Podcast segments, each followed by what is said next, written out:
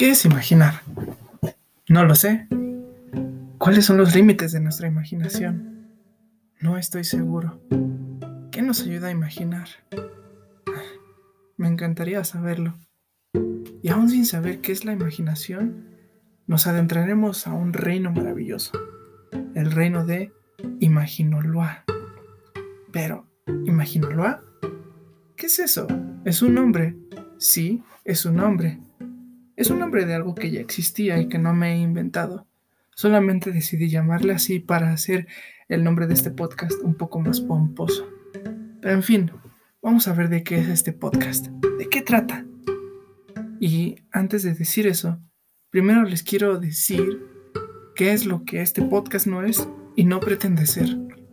Primero, este podcast no es político, tampoco es académicamente riguroso no pretende hacer conjeturas, ni es crítico constructivo.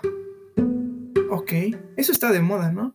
Y eso es lo que la mayoría de los jóvenes y adultos escuchan. Pero entonces, ¿de qué se trata Radio Imaginoloa? A grandes rasgos, es un podcast de contemplación y apreciación musical. Pero, ¿ahí nos quedamos? ¿Cómo va a ser nuestra dinámica? Vean, a mí me encanta la música y siento que es lo que más inspira mi imaginación. En cada capítulo pondré una canción que juntos contemplaremos, la apreciaremos. Y luego, ¿qué haremos luego? Pues expresaremos nuestros sentimientos y describiremos las imágenes que vinieron a nuestras mentes. Por mi parte, intentaré estetizarlas, o en otras palabras, hacer poesía Tal vez en prosa, tal vez en rima, no lo sé. Pero intentaré que cada capítulo no sea mayor a 30 minutos. Ahora, hay algunas cosas que yo quiero destacar para que queden en claro desde este primer momento.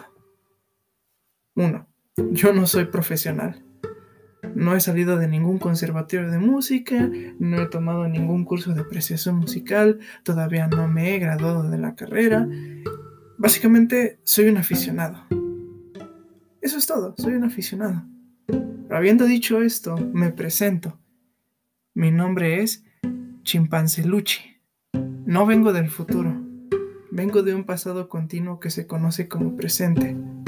Les diré, me gusta la música, la filosofía y la poesía. Como ustedes me hacen el favor de escucharme, solamente les quiero pedir un favor aunque me sienta sumamente apenada pedírselos. Ténganme paciencia. Intentaré elevar mi elocuencia y jovialidad al nivel que ustedes se merecen. ¿Por qué les pido paciencia? Porque yo no soy tan elocuente y jovial solo enfrente a una computadora como lo suelo ser con mis amigos o con las personas. Me hace falta ese contacto humano, pero en verdad, y repito, Intentaré elevar mi elocuencia y jovialidad al nivel que ustedes se merecen.